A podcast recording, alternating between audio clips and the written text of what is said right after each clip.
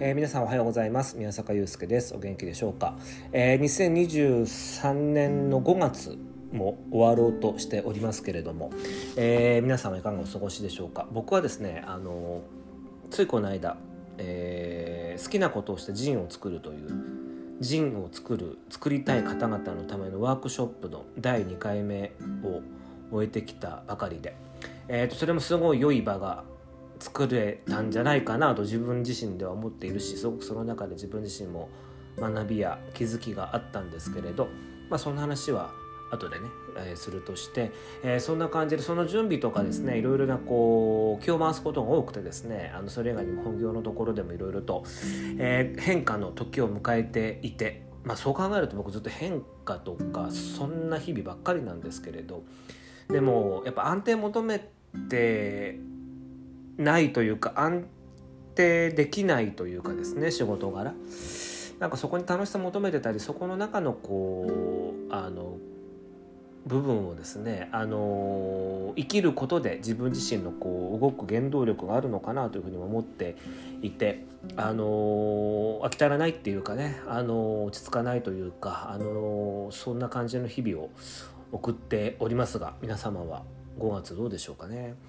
あの5月の東京はですね、えっと、気候がなんかあれですね、あの雨が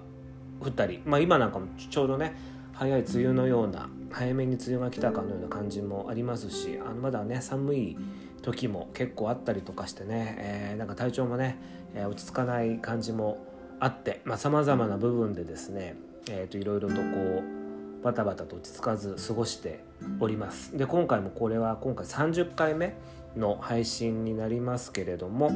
えっ、ー、となんとか今月もね、えー、最後のギリギリで配信できるということでよかったなとほっと胸をなで下ろしているところであります。えっ、ー、と今日はですねその前回とっていうか直近のねあのやったそのワークショップの話も含めてなんかその辺のお話をさせていただければなというふうに思っておりますので今回も最後までお聴きいただけますと嬉しいです。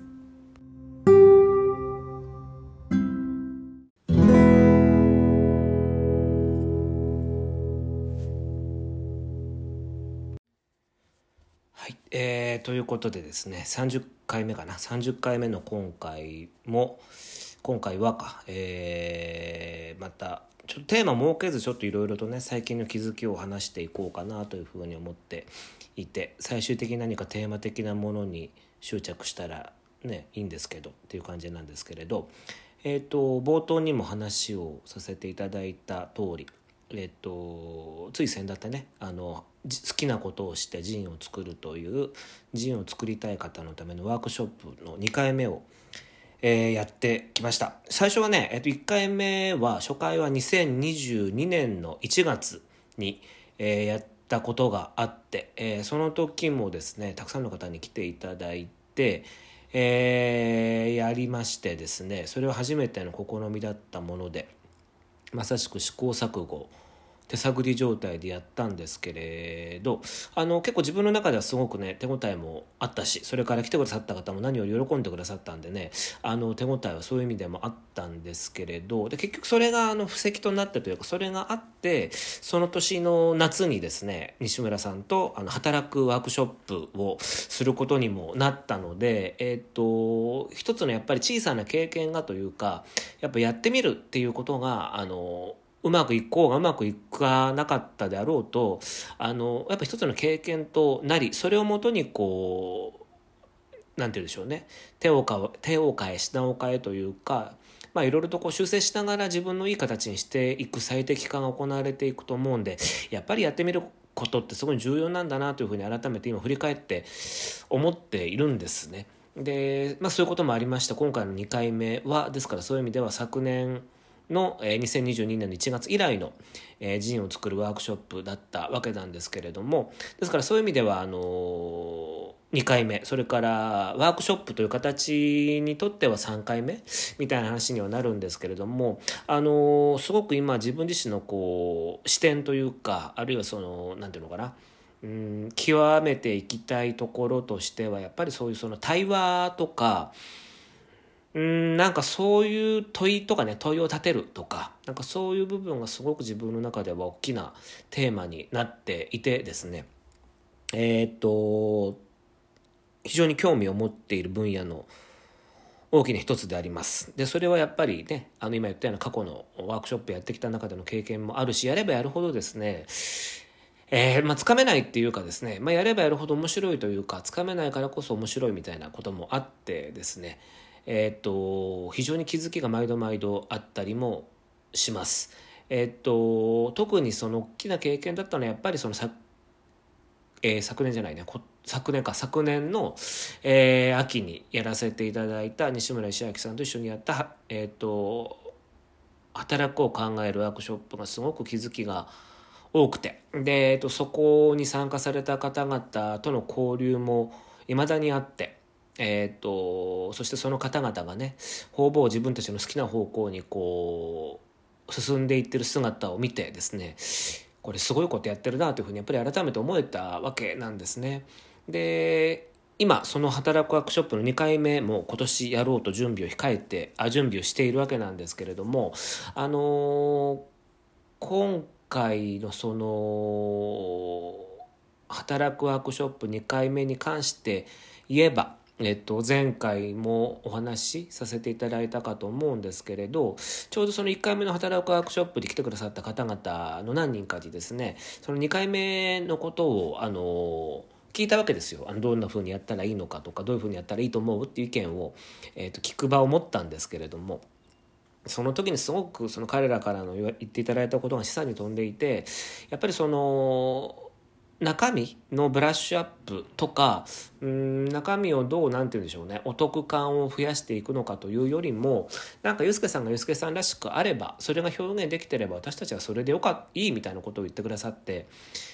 あのその時はもちろんその感情的にすごく嬉しかったしあのそういうふうに言ってくださったのはあったんですけれどやっぱ時を経てなおやっぱりそれがよりこう自分の中でこうなんていうのかな理解されていって浸透されていって考えれば考えるほどなんかすごくこうありがたいお言葉いただけたんだなというふうに思っているんですね。で、えっと、今回のそのジンを作るワークショップの第2弾を先日やったわけなんですけれどもやっぱりその時に言われたことがすごく頭にあって。えっ、とまあもともとその僕がワークショップやる時のコンセプトではあるんですけれど何か一方的にこうこちら側からバーッと話すのではなくて、まあ、なるだけ参加されてる方に話してもらいたいとか、うん、参加されてる方の話を聞きたいっていうような割とそういうこうスタンスなんですね僕のそのワークショップのあのありたい形っていうのが。だから今回それの、えっ、ー、とこの第2弾ジンを作るワークショップの第2弾はそれをこうさらにアップデートした形で体現することができてえっ、ー、と個人的にすごく勉強になりそして、えー、やっぱこういう形ありなんだなというふうに、えー、改めて思えたあ振り返りを今しています。えっとあのいろんな考え方あるんでこれが別に正解でもなければこうやらなきゃいけないってことではないと思うんですけれどあのやっぱり僕自身がそのあの場を作るのがすごい好きで、えっと、そういうふうにこう喫茶店で話すのもと話すとも違う、えー、お酒を飲みながら話すのととも違う。なんかそういうこうみんなでねこう忌憚なく話せる場みたいなものって意外とあるようでないと,、えーと、僕自身は思っていてでせっかくこのご時世人がリアルに集まって話をするならばできるだけそういうこううん大事な話っていうかねあのうん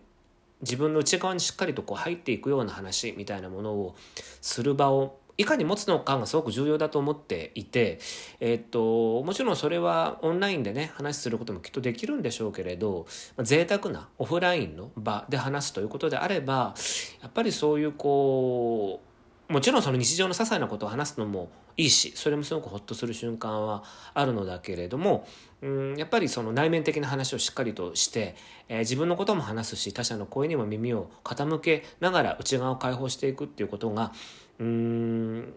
非常に重要な体験になっていくんだろうなというふうに僕自身は思っているのでだからそのための場作りに余念がないっていうかそういう場をもっと作っていきたいなというふうに改めて思えました。でえっとこういう考え方があってやっぱりその全体をそのワークショップと例えば全体を10と捉えるならば大体そのうちの3割ぐらいはなんかそのお教えするそのノウハウなり例えばジンを作るやり方あるいはジンを作るその細かい手法みたいなことはつまりこちら側から一方的にお話しする部分は3割ぐらいでいいんじゃないかなと思っていてもっと少なくてもいいかもね。でもそういう意味では残りの7割から8割ぐらいはもうとにかく参加されてる方がいかに話すのか。僕はその場を作りそして安心して彼らに委ねていくっていうことをのために、うん、環境を整備していくことの方がよっぽど意味があるんじゃないかなというふうに思っていて最近はその辺のこう視点がすごく変わってきていてですね。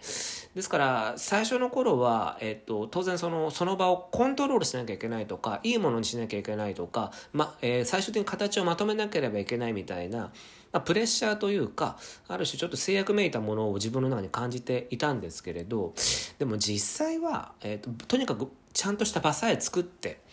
あとは参加してくださる方が話しやすい雰囲気を、えー、作れるきっかけなりえー、仕掛けなりそういったものがしっかりと作れるのであればあるいはそういうことをすることが僕の何か仕事なのかもしれないというふうに思ってきてですね。あのこれってもしかしたらそのワークショップのみならずね他にもご商売されてる方とか何か情報を提供する方とかね何かサービスを提供する方にも言えることなのかもしれないんですけれど結局自分のそのノウハウやスキルいわゆるその何て言うのかなえっ、と一方的に教えできる部分っていうのは、えっ、と限度があると思ってるんですね。あの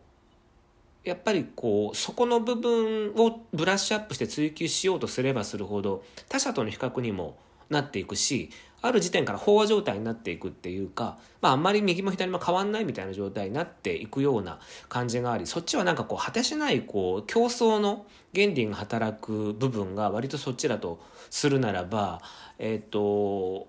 来てくださる方に委ねるやり方の方にしていくことの方が、えーと、来てくださってる方も満足感は高いでしょうしそれからあの僕らみたいにその場を提供する側にとってもですねあのすごく面白いっていうかワクワクするっていうか予定調和じゃないっていうところにすごく面白さを感じたりするわけなんですね。あのですから当然そのその場に来るという時点で一つのこうハードルなりフィルターなりバイアスがかかってたりするんで、えーと誰でもいいってわけじゃないと思うしあのそういう部分におけるうん、ある一定の基準を超えた人たちが集まればそういう話になるっていう制約はあるのかもしれないんですけれどでもねなんか最近はそういうふうに今、えー、と思ってきていて、えーと、それってひいてはその価値とかの話になってくんですよね。あの値付けとか価値とかそういう話になっていったりもするんですけれどまあ物の価値ってね特に最近のうんこの状況世の中の状況を見ていくと分かると思うんですけれども全然絶対的ではなくてすごく相対的な部分がすごく大きいというふうに自分自身は非常に感じるところが大きくてですね。うんですからこういう形のないも特に僕らみたいに形のないものを作る人たちはだからその値段付け値段決め価値づくりみたいなところは非常にフリーハンドであるとともに何かそういう世界観をしっかり作っていくことの方が、えー、大事なんじゃないかなというふうに最近、えーと、思っています。ですのでこれからもやっぱりその良い価値をですね、えーと、自分が思う良い価値を、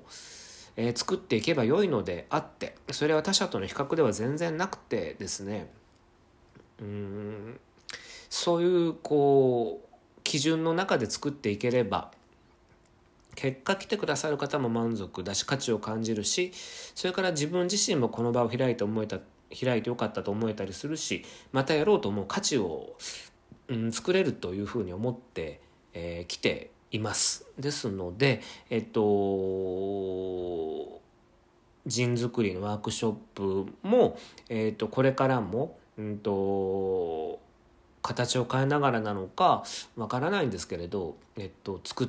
ていきたい場を持っていきたいと思いますしそれからその働くを考えるワークショップは、えっと、この秋にまたやる予定ではあるんですけれど、えっと、そういったものもあのいろんな人の力を借りながらね、えー、やっていければいいなというふうに思っていたりもします。えっと、やってると面白くてねその働くワークショップの第1期のメンバーすごく個性あふれるメンバーが6人集まってくれたわけなんですが、まあ、みんなそれぞれね、えー、自分のやりたいことを抱えながら今、えー、着々とというかコツコツとやってらっしゃる努力されてる方がばっかりなんでこちらも刺激になるしすごく見ていて励まされる人たちばかりなんですけれどあのたまたまその中の一人の方がねあの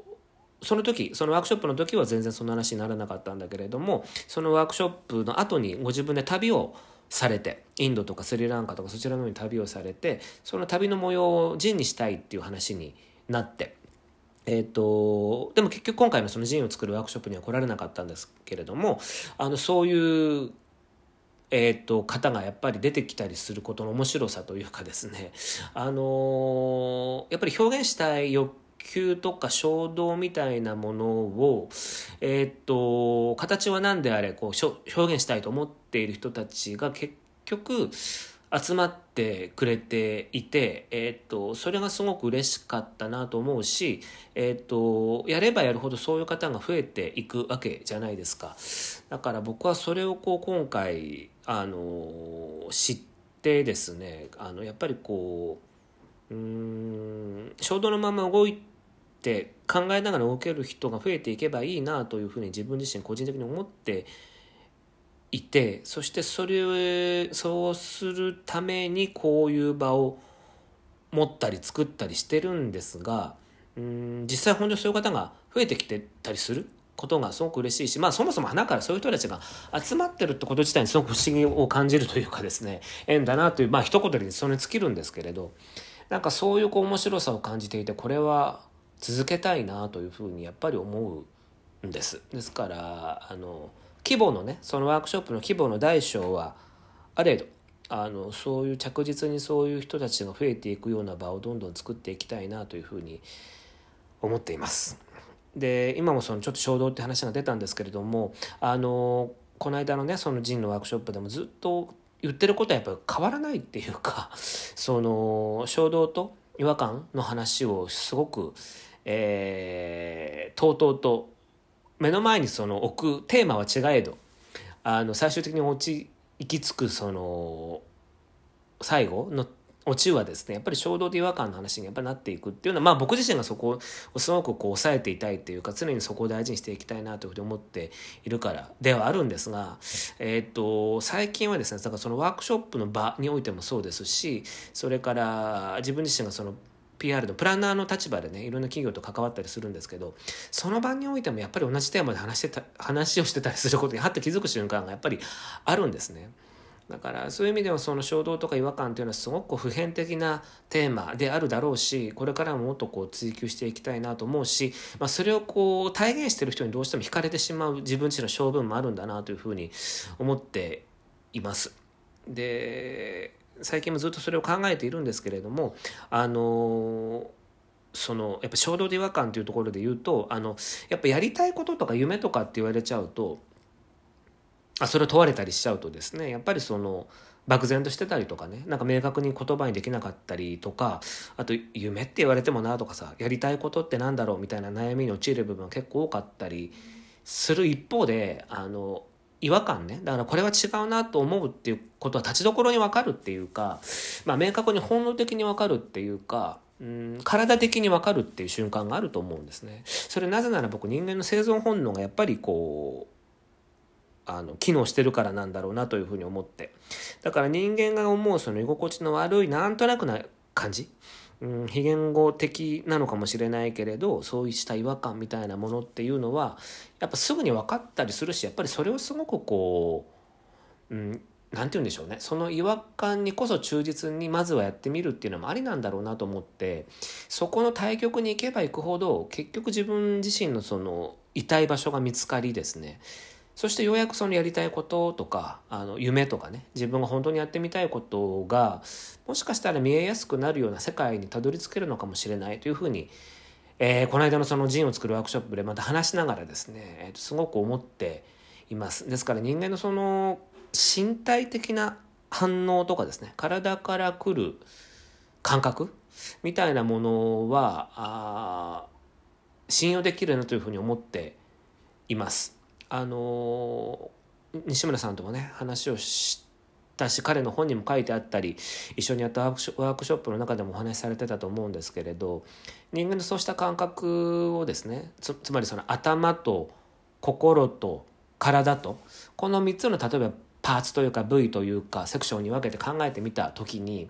まあ、今ってどう考えてもその頭優位っていうか思考優位っていうか、まあ、いろんな生き方はあるんでしょうけれど大半はやっぱ思考優位になっていてってたりする部分が少なからずあったと思うんですね僕もそうだったと思うし。だけどやっぱりそこをシフトしていきながらやっぱりその体優位体の反応がどうなのかというところをすごくこう研ぎ澄ませていくことで見えてくる部分がありそしてその見えてくる部分のことってすごく実はシンプルでえっ、ー、とそのシンプルさに惹かれてしまうんですよねだから僕もあの4月ぐらいからですねあのトレーニングするようになってというか2月3月ぐらいですごい一回体調が悪くなってですねあの、まあ、ずっとその1年間ぐらいあの本当に家に閉じこもって仕事することが、まあ、新しいクライアントの仕事もあったりとかして割と家での仕事が多かったものですからまあ単純に言えばえ運動不足とかね代謝が落ちたっていうこともあるんでしょうけれどなんかそれもあってかなんとなくその滞ってる感じが2月3月すごく強かったりして非常につらかった時期があったんですけれど一年発起してその新年度ね4月からトレーニング入れるようになったんですけれどそしたらやっぱあの即座にっていうかたちまちやっぱ体調良くなってですねでそれはあの体調という部分のみならずやっぱり精神それから思考みたいなところにもまあ順番に影響していくことがよく分かったわけなんです。あのだからやっぱりそういったその振り返りというかフィードバックからやっぱりその身体的な感覚みたいなところに、えーと、フォーカスしていくことの大事さを改めて思っていて、えーと、でまたそこが始まるとやっぱり改めて口に入れるものとかね食べるものとか、えー、身にまとうものとかあるいは自分がいる環境みたいなところにも結局またこう循環するかのごとく自分の目がいってですね見直した方がいいんじゃないか変えた方がいいんじゃないかみたいなことがやっぱり始まってくるわけなんですよね。ドミノ倒しのごとくね。だからやっぱりそういう、まあ、サイクルというかそのサイクルを繰り返しながらまあやっていくんでしょうけれど改めて僕はこの新しい年度はですねそういう気づきがいっぱいで、えー、と4月5月とそういう発見を繰り返しながら今日まで来てるなというふうに思っています。ですからそういったことの連続が結局自分らしさみたいなものを作っていくんでしょうしその衝動と違和感というテーマ以外に僕が好きだというか掲げているテーマがやっぱりららしさの追求というかですね自分らしさをどれだけ追求していくのかっていうところがあるんですけれどやっぱりそれはそういったこう頭体心が整ってきて初めて改めてそれが追求できるというかうんもっと簡単に言うと自分の体が健康ではなかったらあるいは調子が良くなかったららしさの追求も何もないと思うんですよね。ですからやっぱりそういうこうバランスを取りながらやっていくんだけれど、まあ、人間っていうのはなかなかそうバランスがね、えー、取れないしそれはずっとこう何て言うんでしょうねキープできるものでもないのでそこを調整しながらやっていくのがあの生きていくということにひいてはなっていくんだと思うんですけれどですからそういうこうバランスを整えながら生きていける人になりたいなというふうに改めて思いますし僕にとってはそういうこうトレーニングすることもそうなんですけれどあのそういう場を作っていくことで随分とやっぱり自分の中で整っていくというか、えーと、思考や心の部分がそこの場を作ることによって随分と満たされていくっていうことがやっぱりあったものですから今後もそういう場作りみたいなものをやりながら僕は僕らしさを追求していくんだろうなというのが改めて分かった、えー、5月でした。なので皆さんもあの自分らしさの追求って何なんだろうってすごく思うこともあると思うしすごく難しいというか、まあ、漠然としたテーマではあると思うのですけれどでもいずれにしても何かそういったその先ほどの衝動と違和感みたいなところにのっとってあのやっていくこと挑戦していくこと行動していくこと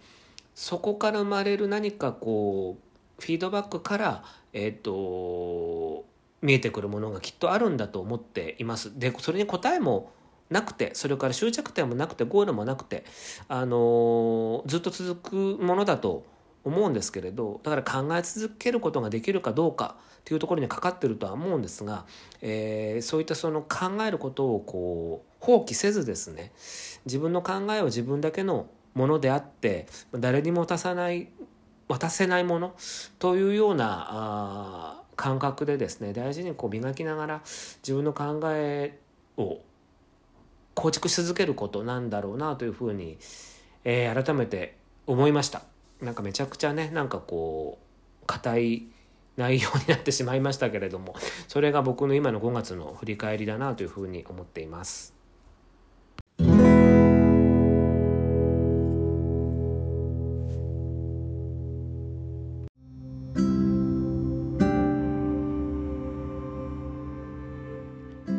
ということで、えー、30回目の配信はですね、えっとまあ、5月の振り返りをダラダラとさせていただきながら、えっと頭と心と体とね、まあ、そのバランスを行ったり来たりすることみたいなことをテーマにお話をさせていただきましたけれども、えー、いかがでしたでしょうか？えっ、と非常に内省的なまあ、毎回内省的か、まあ、そういう内省的なテーマでお話をさせていただきましたけれどもでもやっぱそういうことってあると思うしなんかそういうあの意識をね持つだけでも違うというか、あのー、整理しながら考えていくことってすごく大事だと思うのでですから、あのー、同感共感してくれた方は是非またね、あのー、感想なんかもいただけたら嬉しいですし何かこうねあの衝動と違和感に従いながらそしてその頭と心と体のバランスを考えながらですね、えー、やってみられることをお勧めしますしなんかそれをやることでらしさって立ち上ってくるような気もするんですよね難しい話ではなくすごくシンプルな話として。ですのでうん今迷ってらっしゃる方とかね、えー、その自分らしさって何だったっけみたいにこう迷ってらっしゃる方は参考になるといいなというふうに思ってお話をさせていただきました。えー、ぜひ意見を聞かせてください。そんな感じで思っています。えっ、ー、とまたね、えー、次回の配信で、えー、その辺のお話もまたできたらなと思いますし、えっ、と変わらずね、えっとちょっと季節はまた梅雨に入っていくんでしょうけれども、えまた健康で元気でお話できたらなと思っています。えではまた次回の配信でお会いしましょう。えごきげんよう。さよなら。